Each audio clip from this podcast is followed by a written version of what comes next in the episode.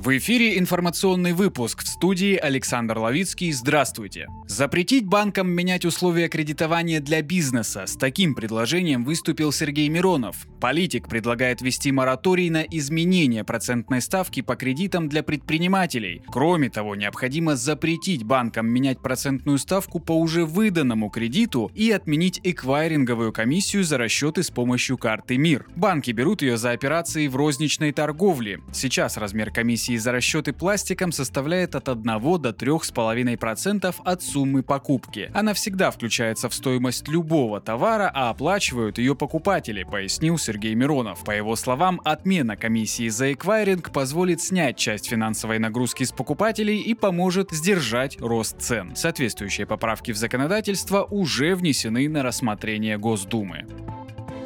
Российский паспорт теперь можно получить не только в бумажном виде, но и в электронном. Это говорится в президентском законопроекте о гражданстве, который Госдума уже приняла в первом чтении. Порядок оформления, изъятия и перечень биометрических данных для электронного документа будет определять правительство. Кроме того, законопроект сокращает требования более чем к 20 категориям лиц при получении статуса гражданина Российской Федерации. Это люди, постоянно живущие в России или имеющие здесь здесь родственников. Иностранцы, более пяти лет служащие в вооруженных силах Российской Федерации, граждане Белоруссии, Украины, Молдовы и Казахстана. Инвесторы и квалифицированные специалисты не включены в категории лиц на упрощенное получение гражданства. Основные же требования к получению паспорта Российской Федерации остались без изменений. Для признания гражданином Российской Федерации необходимо постоянное проживание в стране в течение пяти лет и более, владеть русским языком, а также знать историю историю и основы законодательства страны.